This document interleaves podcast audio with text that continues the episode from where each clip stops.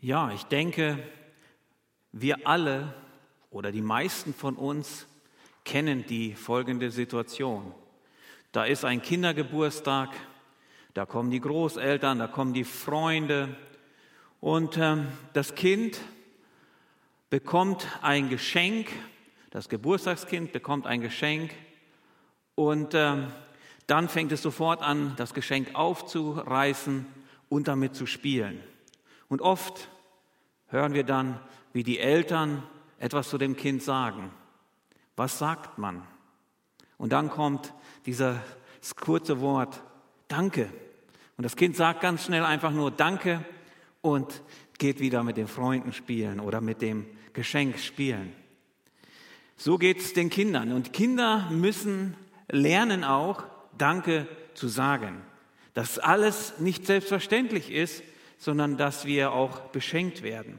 Und sie müssen lernen, Dankbarkeit auszudrücken.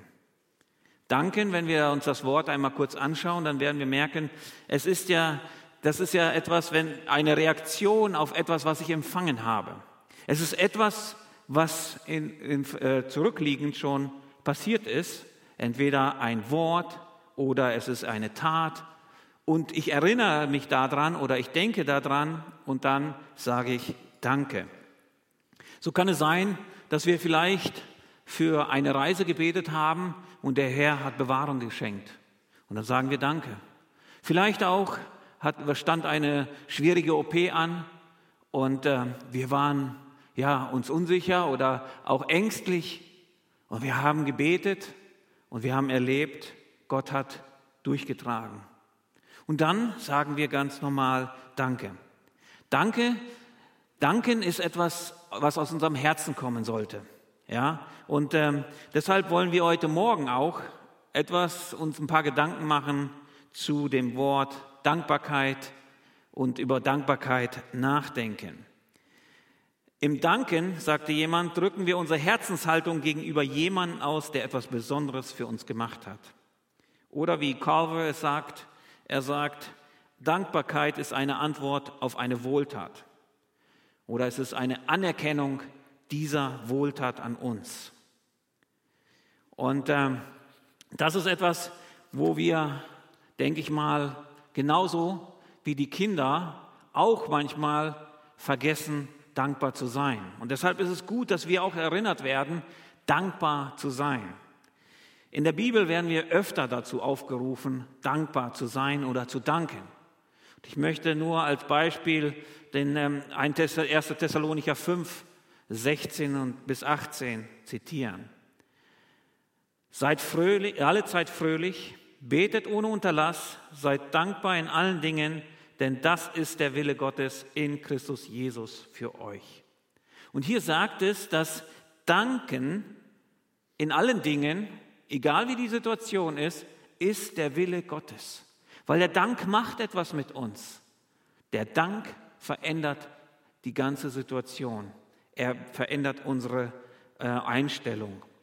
Und äh, jemand hat das mal ein bisschen anders nochmal formuliert. Er sagt, Dankbarkeit ist nicht nur Gottes Wille, es ist unsere Bestimmung. Dafür leben wir. Dafür, das sollte unser Lebensinhalt sein. Und deshalb werden wir auch in Epheser immer wieder aufgerufen, zum Lob seiner Herrlichkeit etwas zu sein. Ja, ihm zu danken, ihn zu loben, ihn zu erheben. Und hier sehen wir, dass dass wir eigentlich, wenn wir uns ein paar Gedanken machen, ganz schnell vielleicht auf ein paar Themen kommen und denken, ja, dafür habe ich noch nicht gedankt oder dafür, ja, dafür bin ich dankbar. Und ähm, wir, äh, jemand hat das mal gesagt gehabt, Gott hat uns tausende von Gründen gegeben, für die wir dankbar sein können. Nur manchmal fallen sie uns gerade nicht ein. Ja, oder wir, haben, wir können Gott für unendlich viel Gutes Danke sagen. Aber manchmal fehlen uns die Worte, einfach die Dankbarkeit ist nicht so da oder wir erinnern uns gar nicht dran. Und deshalb ist es schön, dass wir heute in, äh, in, der, äh, in der Predigtreihe mit der Psalmen weitermachen. Und wir möchten heute den Psalm 65 betrachten, ein Dankespsalm, Und ähm, da möchten wir einfach schauen. Und wir möchten Psalm 65 betrachten. Psalm 65 ist einer der von vier Psalmen in einer Reihenfolge. Die nächsten äh, Psalme sind genauso und gehört zu der Gattung der Dankespsalmen. Und ähm, Dankespsalmen haben damit zu tun, dass ähm, die geschrieben worden sind, weil Gott eingegriffen hat, weil Gott gehandelt hat. Und das ist der Anlass, dass man Gott einfach Lob, Ehre, Preis und äh, Ruhm gibt für das, was er getan hat. Und ähm, deshalb ist es gut, wenn wir uns einmal mit diesen betrachten, mit diesen Psalmen beschäftigen. Wir haben auch in den Videos, die wir eben gerade gesehen haben, haben wir gesehen, wir haben zwei junge Männer gesehen, die Gott dankbar sind für das, was er in ihrem Leben getan hat, wie er bei ihnen war, oder sie neu ausgerichtet hat. Und das ist das, was wir heute auch äh, machen wollen. Wir möchten den ganzen Psalm 65 betrachten und wenn wir den äh, uns anschauen, dann sehen wir, dass wir den gut einteilen können. Ja, ich habe den jetzt ein wenig eingeteilt. Ich habe ihn in drei Teile eingeteilt. Und ähm, zwar das erste ist, sei dankbar, weil Gott ein gnädiger und nahbarer Erlöser ist. Das sind die Verse 2 bis 5. Das äh, zweite ist, sei dankbar, weil Gott ein allmächtiger und gütiger Herrscher ist, die Verse 6 bis 9 und die Verse 10 bis 14. Sei dankbar, weil Gott ein liebender Versorger ist. Und ähm, mein Wunsch und mein Gebet ist heute Morgen, dass diese Predigt, die Worte aus dem Wort Gottes, dich heute zur Dankbarkeit ermutigen und dir helfen einfach dankbar zu leben weil es macht einen Unterschied. Und hier sehen wir einfach erstmal die ersten Verse wollen wir lesen, die ersten fünf. Und da heißt es, ein Psalmlied Davids für den Chorleiter. Gott, man lobt dich in der Stille zu Zion und dir erfüllt man Gelübde. Du erhörst Gebet, darum kommen alle Menschen zu dir. Die Last der Schuld ist über meinen Kopf gewachsen, unsere Vergebung du wirst sie verge äh, unsere Vergehen, du wirst sie vergeben. Glücklich ist der, den du erwählst und zu dir lässt, damit er in deinen Vorhöfen wohnt. Wir, haben, wir werden gesättigt am Gut deines Hauses, deines heiligen Tempels. Und hier sehen wir, als erstes sehen wir, dass, der, dass dieser Psalm, der sehen wir, dass er von David geschrieben ist, dass David den geschrieben hat als ein Lied, vorzusingen. Und ähm, die näheren Umstände zu diesem Psalm sind nicht so bekannt, aber es wird angenommen, dass das Volk Israel diese nach dem Frühlingsregen äh, öfter gesungen haben, um Gott zu danken für das, was er schon gemacht hat. Und ähm, das war auch so, auch wenn sie Dürrejahre erlebt haben, dann hat das Volk Israel auch diesen Psalm gesungen. Sie waren Gott immer dankbar für das, was er geschenkt hat. Und hier sehen wir einfach, dass äh, David der, der Autor ist. Und David fängt hier im Vers 2 an und sagt einfach, Gott, man lobt dich in der Stille zu Zion. Und hier sehen wir einfach, der erste Punkt, den ich ja da rausstreichen möchte, ist, ähm, Dankbarkeit zeigt sich durch Anbetung. Wenn wir dankbar sind und Gott dankbar sind, dann sollte das in die Anbetung äh, äh, münden. Und dafür sind auch die Psalmen, äh, die, die Dankespsalmen geschrieben, dass es in Anbetung, in Lob, in Preis von Gott äh, mündet. Und äh, das ist das, was wir hier sehen. David ruft auf und sagt Gott. Er nennt sofort die Adresse, wem wir Danke sagen sollten. Und es ist Gott, um den es geht. Und der ganze Psalm geht darum, was Gott getan hat. Und deshalb ist es auch, ähm, sind die Überschriften, die ich gewählt habe, auch sei dankbar, weil Gott. Weil Gott. Sei dankbar, weil Gott. Und äh, wir sehen hier in diesen ganzen Versen, wie wunderbar Gott ist. Und äh, hier sehen wir, dass David, er ruft auf, dass man Gott loben soll in der Stille zu Zion. Und hier sehen wir einfach, dass ähm, David möchte, dass wir zu Gott uns nahen und in Zion. Zion, das ist der Jerusalem. Ja, wir sagen auch zu dem Volk Israel Tochter Zion. Ja, und äh, deshalb ist es äh, in Jerusalem, es ist da, wo, äh, wo Anbetung, der Ort, wo man Gott begegnet ist, da, wo man Opfer gebracht hat, das war der Ort. Und das ist hier, wo, er, wo, äh, wo David sagt, das ist unsere Ausrichtung. Wir, wir danken Gott, indem wir ihn anbeten, indem wir in seine Gegenwart kommen, indem wir mit ihm Gemeinschaft haben. Dann sagt er hier, und dir äh, erfüllt man Gelübde. Und Dankbarkeit zeigt sich im Erfüllen der Gelübde. Ja, und es kann sein, ähm, dass wir manchmal sagen, Herr, wenn du mir hilfst, dann werde ich das oder das machen. Und manchmal vergessen wir das. Der Herr hilft und wir vergessen das. Aber wir sehen hier, dass wenn ich wirklich dankbar bin, weil Gott eingeschritten hat, weil Gott auf mein Gebet gehört hat, dann erfülle ich auch das, was ich Gott versprochen habe. Ein Gelübde ist ja ein Versprechen. Und wir sehen das zum Beispiel in, ähm, in, dem, in der Geschichte von Hannah, die keine Kinder haben konnte und dann im, im, im Tempel betet und Gott ein Gelübde gibt, wenn du mir einen Sohn gibst, dann werde ich in dir weinen. Und Hannah wurde schwanger und hatte einen Sohn, Samuel. Und was tat sie? Sie erfüllte ihr Gelübde.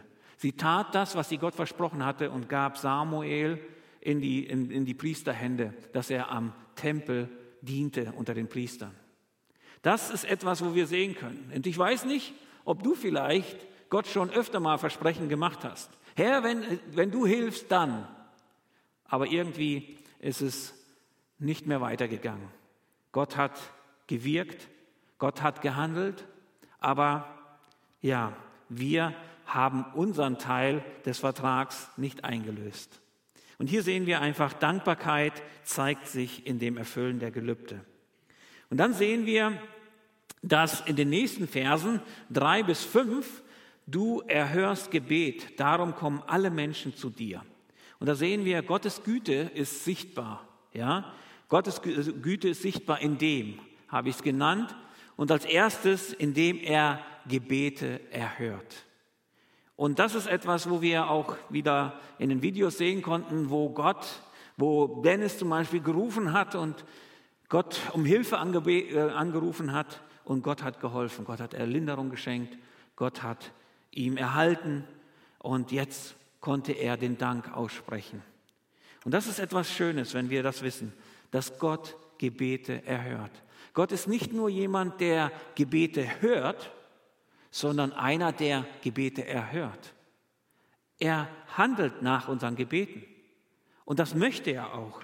Gott freut sich, wenn wir zu ihm kommen im Gebet. Und Gott freut sich, wenn er uns die, die, die Gebete erhören ähm, äh, kann. Und äh, wir sehen einfach, dass oftmals zweifeln wir selber, ob Gott das erhören kann, ob Gott so mächtig ist. Aber Gott sagt einfach, und hier werden wir aufgerufen, dass wir wissen können, du erhörst Gebet. Das ist die Erfahrung, die David gemacht hat. Und deshalb ist er dankbar. Er, er preist Gott dafür, weil er Gebete erhört. Und ich denke, wir alle haben das schon erlebt, dass Gott Gebete erhört hat. Und auch vielleicht auf ganz außergewöhnliche Weise. Im Psalm 50, Vers 14 und 15 heißt es, opfere Gott Dank und erfülle dem Höchsten deine Gelübde, das ist sehr ähnlich wie eben gerade, und rufe mich an in der Not, so will ich dich erretten. Und du sollst mich preisen. Und hier sagt, äh, ruft uns Gott zu und sagt einfach, rufe mich an. Ich will retten, ich will hören, ich will dir helfen, ich will dir beistehen. Du musst nicht alleine durch die Krise. Du musst da nicht alleine durch. Ich bin da.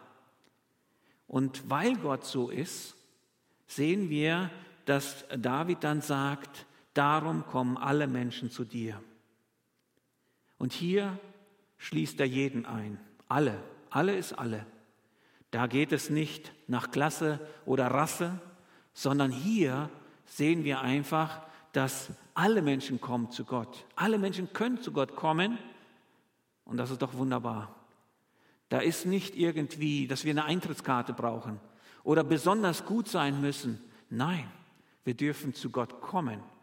Und er möchte uns helfen. Er möchte unser Gebet hören und auch erhören. Und deshalb sollten wir dankbar sein. Deswegen sollten wir Gott erheben, weil er Gebete erhört. Das nächste, was wir hier sehen, ist einfach, die Last der Schuld ist über meinen Kopf gewachsen, unsere Vergehen, du wirst sie vergeben. Und hier sehen wir, dass andere Übersetzungen sagen, die Sünde, die drückt mich, die unterdrückt mich, die macht mich kaputt. Ja, und hier sehen wir einfach, Gottes Güte ist sichtbar, indem er Sünde vergibt. Gott ist derjenige, der Sünde vergibt. Und wisst ihr, die Sünde ist etwas, ja, etwas Schreckliches. Es ist etwas, was uns kaputt macht, was uns knechtet, das uns Sinn und Hoffnung raubt. Und manchmal, ja, scheint es so, als wenn wir unter der Last der Sünde zerbrechen. Wie diese Brücke in Italien vor kurzem erst, die einfach irgendwann unter der Last zusammengebrochen ist. Und hier, hier sehen wir, dass David empfindet das auch so. Da ist ein Drücken da, da ist ein Druck da. Und wisst ihr, wenn irgendetwas drückt, das ist unangenehm.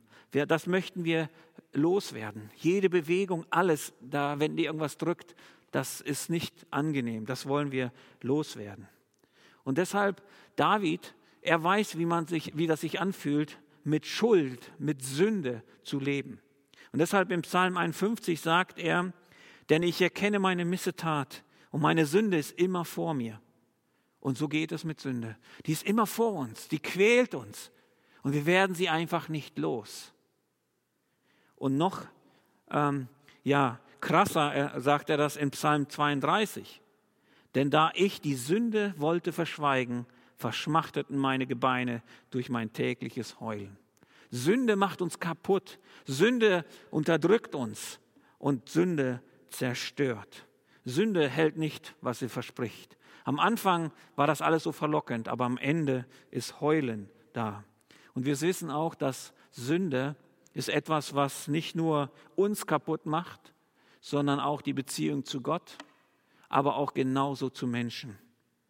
Da sind Ehen, die kaputt gehen. Da sind Freundschaften, Beziehungen, die kaputt gehen. Sünde macht alles kaputt. Und das ist nicht das, was Gott will. Und Gott weiß auch, wie wir uns manchmal fühlen. Und hier ist niemand da, der sagen kann, ich bin schuldlos, ich bin sündlos, ich habe ich hab nichts. Nein, wir kennen dieses Gefühl von Schuld, von Sünde. Und Gottes Absicht ist eine ganz wunderbare. Gott will vergeben. Gott will vergeben. Und Gott vergibt. Und hier sehen wir das, dass er sagt hier einfach, die Last der Schuld über mein, ist mir über den Kopf gewachsen. Unsere Vergehen, du wirst sie vergeben. Gott kann und will vergeben und wird sie vergeben, wenn wir zu ihm kommen. Und das ist etwas Wunderbares. Wisst ihr, uns wächst die Sünde über den Kopf, wie das hier, hier äh, beschrieben ist in der Luther 2017. Aber wisst ihr, Gott wächst es nicht über den Kopf. Und Gott ist immer noch der größer als unsere Sünde. Und Gott ist derjenige, der weiß, wie er mit unserer Sünde umgehen kann. Und deshalb bietet er Vergebung an. Und wisst ihr, das ist das Schöne, dass wir wissen dürfen, dass wir Vergebung erfahren dürfen. Und deshalb sehen wir auch in Matthäus 11, 28, da sehen wir eine Einladung Jesu Christi. Kommet zu mir, ihr alle, die ihr euch plagt und von eurer Last fast erdrückt werdet, ich werde sie euch abnehmen. Jesus bietet einen Ausweg an, wie wir nicht mit dieser Last, mit dieser, diesem erdrückenden äh, Schuldgefühl leben müssen, Jesus will es das abnehmen. Aber was meint Jesus genau damit? Wisst ihr, dafür muss ich kurz das Evangelium erklären. Das Evangelium heißt eigentlich nur eine gute Nachricht. Und wenn wir die Geschichte der Menschheit betrachten, dann werden wir feststellen, dass Gott den Menschen zu einer Beziehung mit ihm geschaffen hat. Im Garten Eden, alles war perfekt. Aber der Mensch entschied sich gegen Gott. Er wollte selber Herr sein und damit kam die Sünde. Und damit kam es auch zu einem Bruch zu Gott. Der sündige Mensch und der absolut heilige und reine Gott, das passte nicht mehr zusammen. Aber Gottes Wunsch war es, Gemeinschaft zu haben.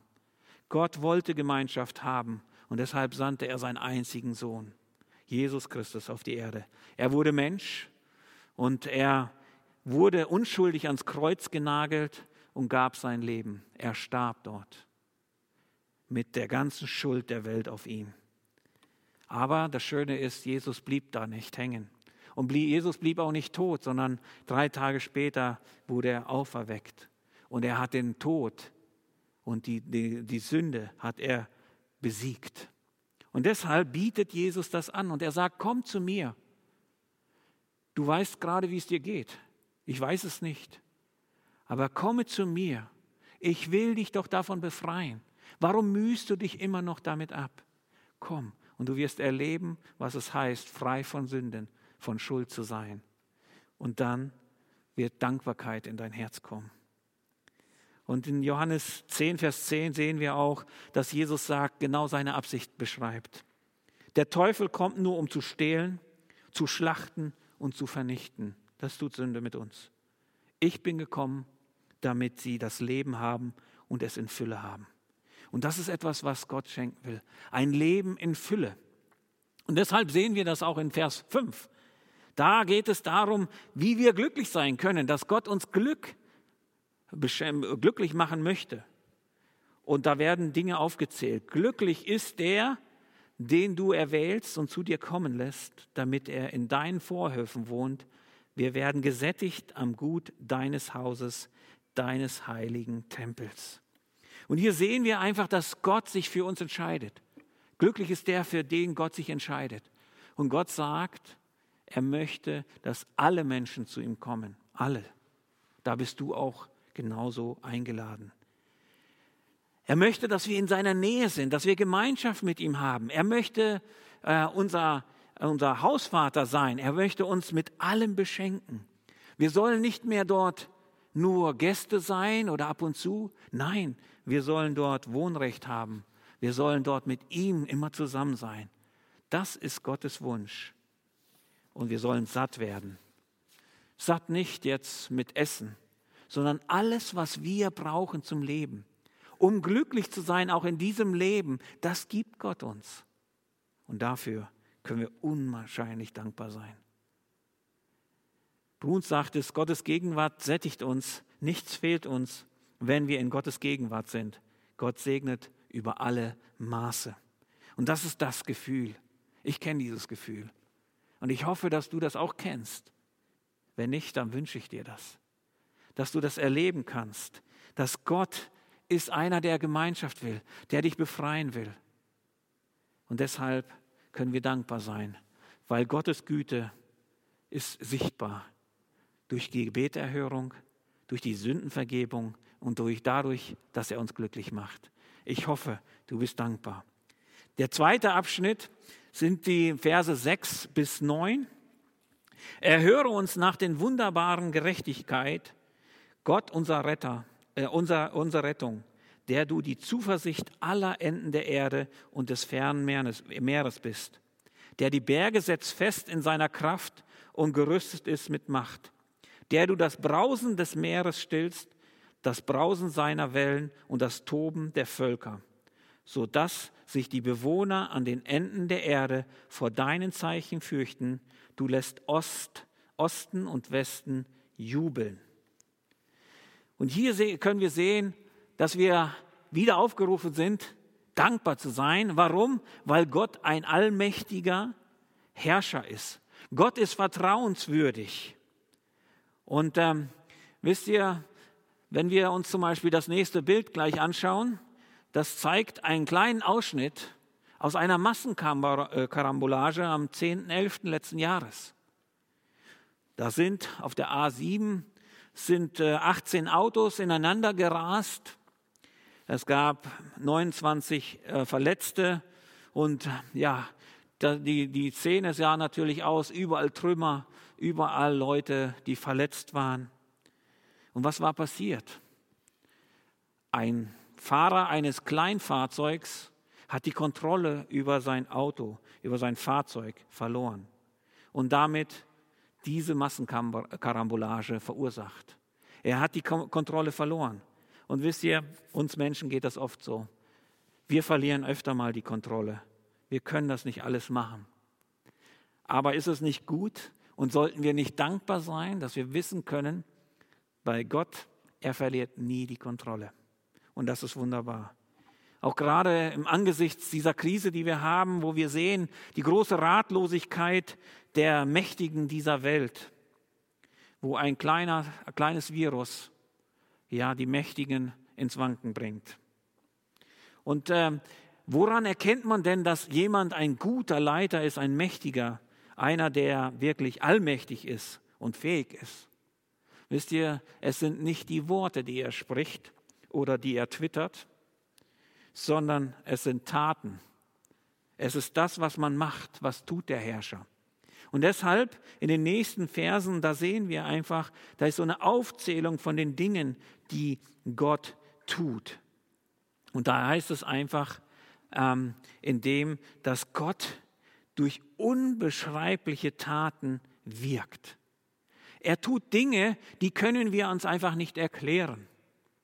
Ja, da, da hört unsere Logik auf. Gott kann das tun.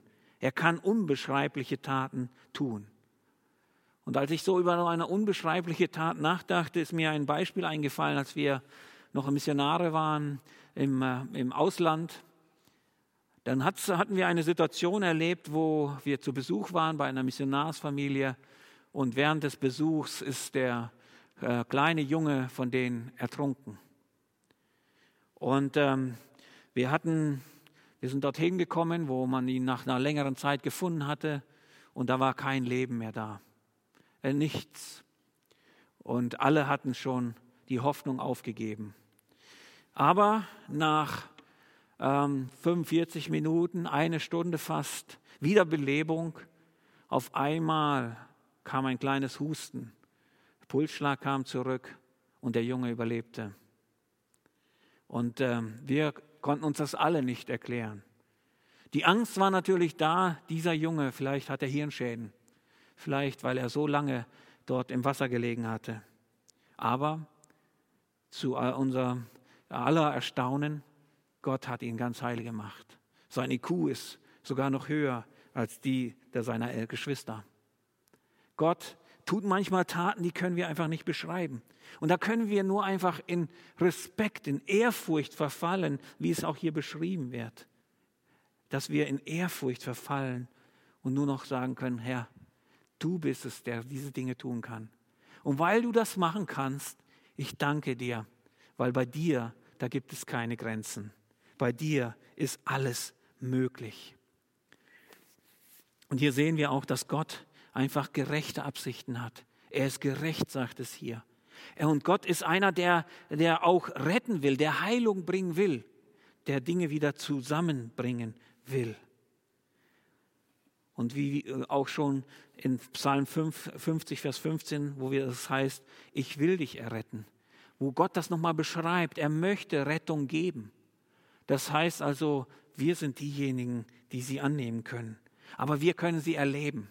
Und deswegen können wir danken. Und Gott gibt Hoffnung. Zuversicht heißt es hier. Alle der ganzen Welt heißt es hier. Aller Enden der Erde und des fernen Meeres. Gott ist derjenige, dem man vertrauen kann, auf den man seine Hoffnung setzen kann, weil Gott entgleitet gar nichts. Gott ist immer in Kontrolle. Und das ist das Schöne, was wir hier sehen können. Und dafür können wir Gott danken. Dafür können wir ihm einfach preisen. Das nächste, was wir sehen, ist einfach, dass Gott auch seine Macht zeigt. Ja, die wird sichtbar durch die Schöpfung. Und er beschreibt es hier, indem er sagt, du bist es, der die Berge festsetzt in seiner Kraft und du bist umgürtet oder gerüstet mit Macht, heißt es hier. Und in der Schöpfung können wir Gottes Macht sehen, die so kompliziert ist. Und wenn da Dinge nicht mehr ganz so zusammenkommen, dann funktioniert das nicht. Und wir können das sehen. Und gerade an dem Beispiel der Berge. Diese Berge, die sind fest, die sind unbeweglich, die bewegt keiner so schnell weg. Wir tragen sie zwar ab, aber wir können sie nicht von einem Platz auf den anderen setzen. Und das ist etwas, wo wir sehen können. In der Schöpfung zeigt Gott seine Macht.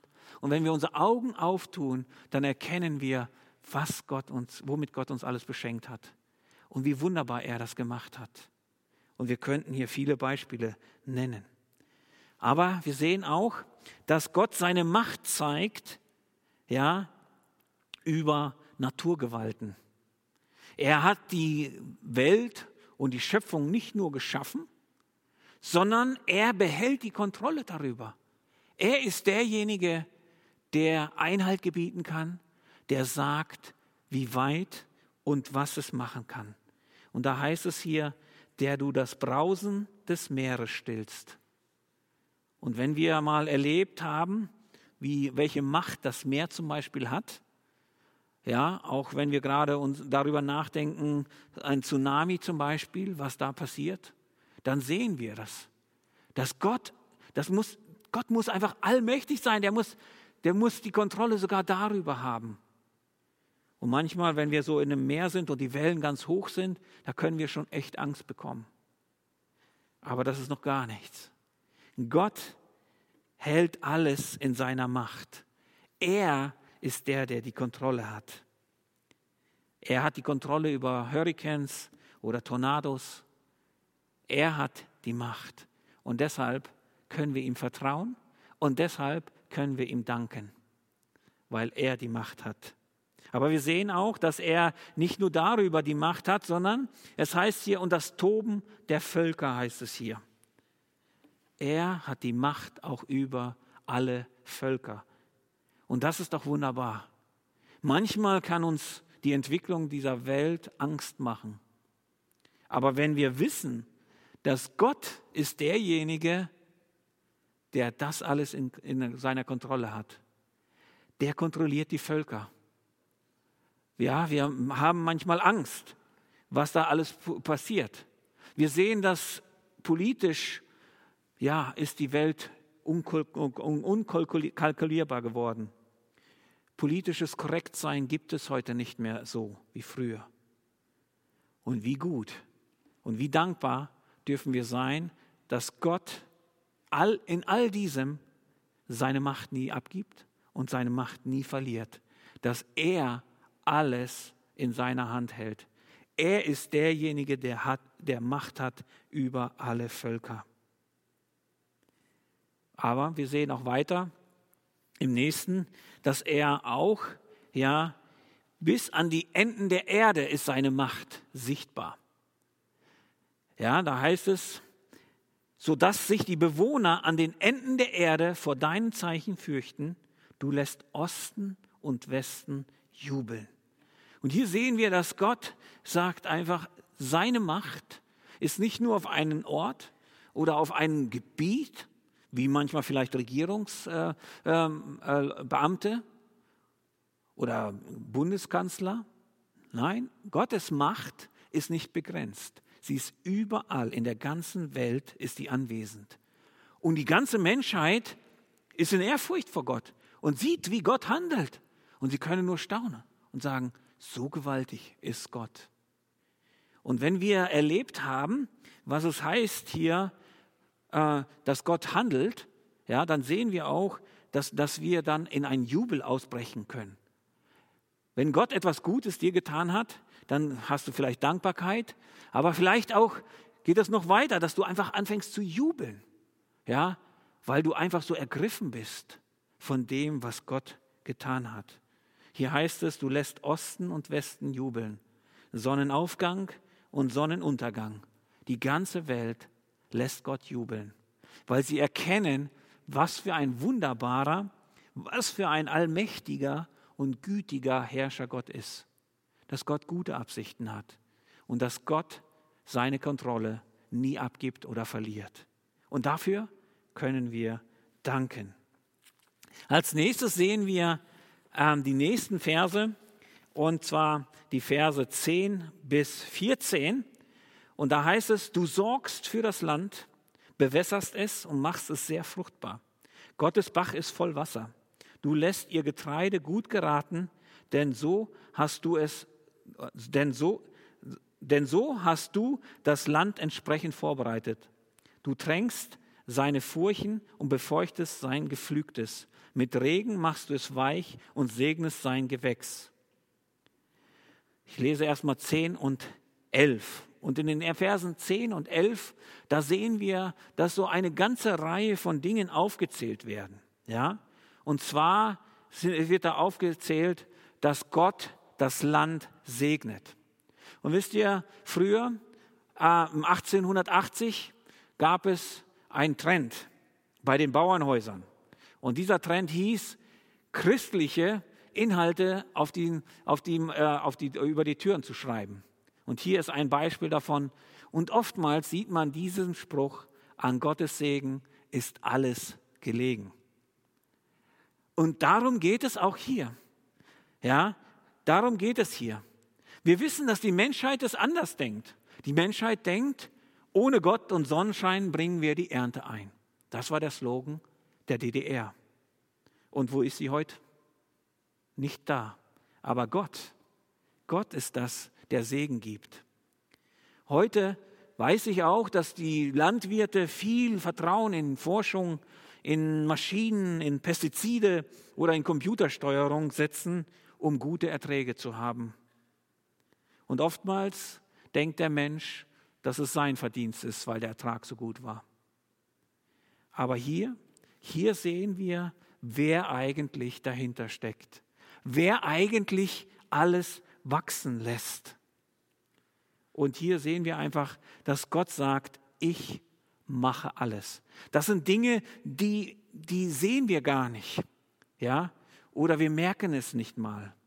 Aber Gott macht diese Dinge. Und wir sehen einfach, dass hier, hier werden zehn Dinge in den ersten, in Vers 10 und 11 aufgeteilt, äh, aufgelistet. Und äh, da heißt es, dass du sorgst für das Land. Das heißt einfach, Gott kümmert sich darum. Er beachtet es. Es ist ihm nicht nebensächlich. Er befasst sich damit. Und das ist wunderbar. Und wenn wir es manchmal so meinen, dass Gott die Welt geschaffen hat, wie einige kluge Leute sagen, und er hat sie dann in Ruhe gelassen und sich selbst überlassen. Nein, dem ist nicht so. Gott ist immer noch hinter jedem einzelnen Grashalm. Und hier sagt es, Gott beschäftigt sich damit. Er begießt es, bewässert es, heißt es hier. Und das ist etwas, was ganz total wichtig ist. Regen ist total wichtig für uns. Und es, der Regen muss zur richtigen Zeit im richtigen Maß kommen. Und das heißt es hier, das gibt Gott. Wenn wir die Nachrichten der letzten beiden Tage verfolgt haben, dann wissen wir, dass es dort eine Nachricht gab. Und zwar eine Nachricht darüber, dass wir wahrscheinlich dieses Jahr wieder eine Dürrezeit haben. Die dritte in Folge. Im April, so sagen es die Experten, hat es nur 3,7 Prozent Regen gegeben von dem, wie es sein sollte.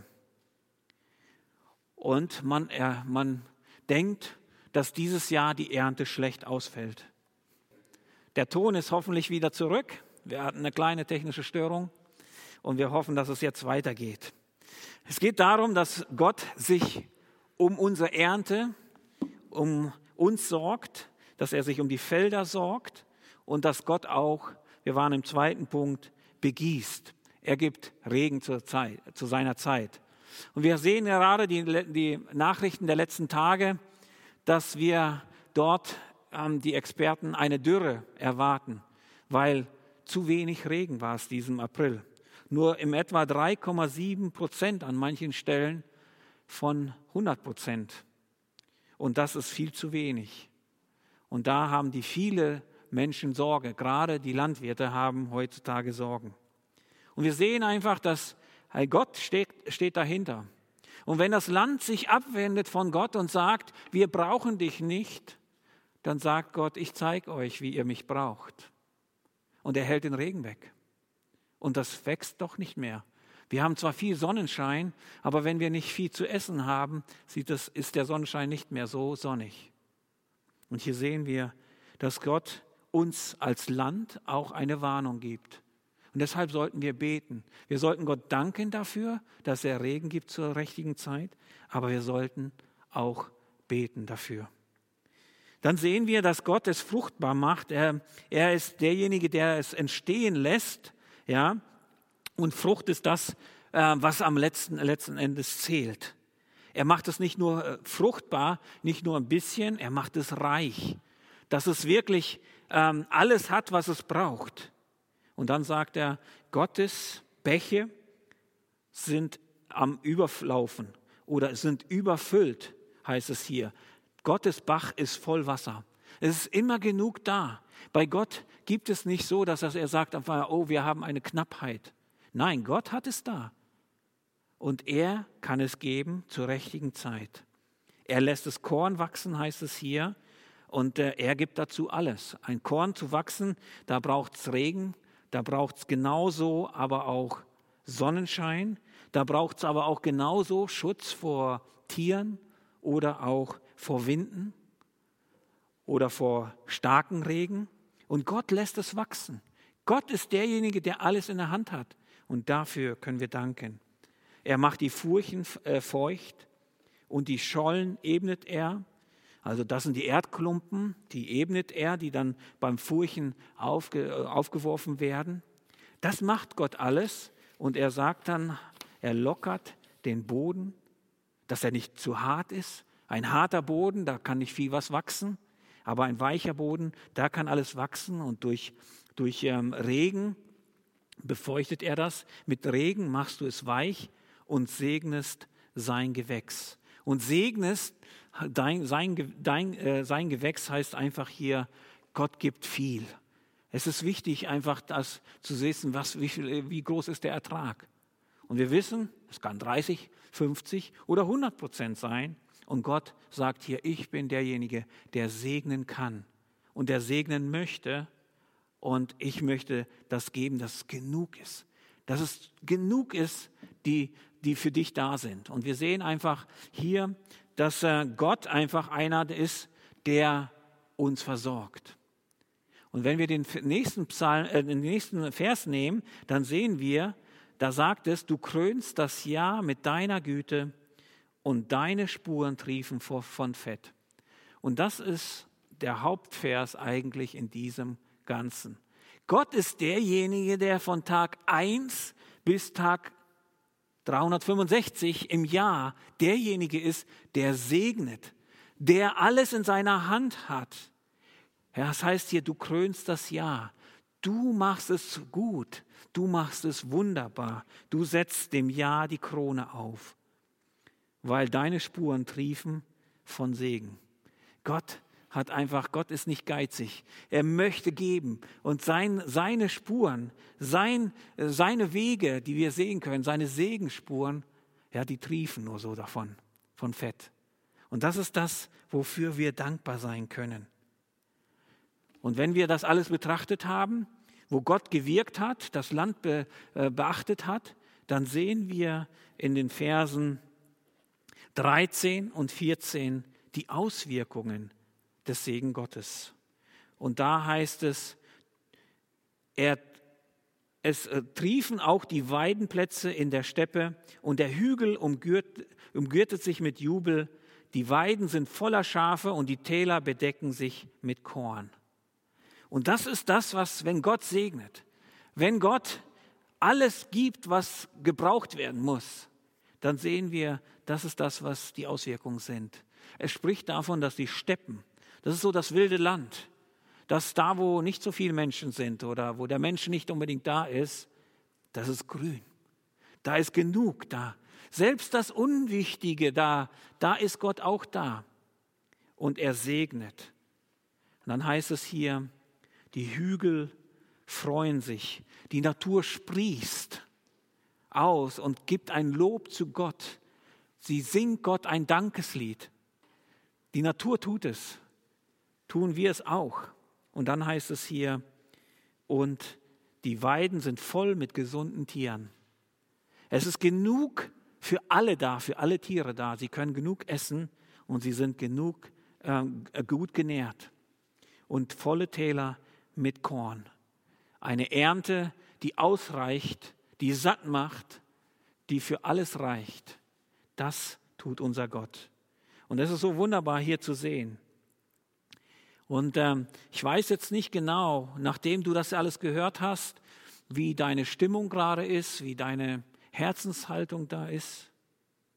Aber hier sehen wir ganz am Ende, am Vers 14, da sehen wir, wie unsere Reaktion eigentlich sein sollte. Die Reaktion auf Gottes Segen. Wir sehen, da heißt es, dass man jauchzt und singt. Wisst ihr, dass dieses Psalmlied hat mit einer Stille vor Gott angefangen in Zion, aber hier bricht der Dank jetzt raus. Jetzt kann man das nicht mehr zurückhalten. Wenn man all diese Dinge bedenkt, dann, dann, dann will einfach alles raus, dann will der Dank raus. Und ich hoffe, dass du dich gerade so fühlst. Es ist schön einfach zu wissen, dass wir einen so wunderbaren Gott haben, der uns wirklich liebt und in seiner Güte beschenkt und das macht, ob wir es jetzt sehen oder nicht sehen, ob wir das anerkennen oder nicht anerkennen, er uns trotzdem beschenkt. Und ich will uns einfach fragen, wie es uns gerade so geht. Sind wir dankbar? Ich hoffe, dass wir heute Morgen alle ermutigt worden sind, dass wir einfach ermutigt worden sind, Gott zu danken. Und es kann sein, dass du vielleicht irgendeinen bestimmten Punkt aufgenommen hast, um Gott zu danken. Vielleicht, weil Gott deine Last der Sünde befreit, dich von der Last der Sünde befreit hat, weil Gott einfach souverän ist, weil er dir geholfen hat, er hat dein Gebet erhört, weil Gott die Dinge wachsen lassen hat, weil Gott durch furchterregende Taten gewirkt hat, dann lass uns jetzt gleich einfach in einen Dank in ein Lob, in eine Anbetung Gott gegenüber treten. Und wir möchten jetzt einfach noch dieses Lied zusammen singen. Der Herr segne uns dabei.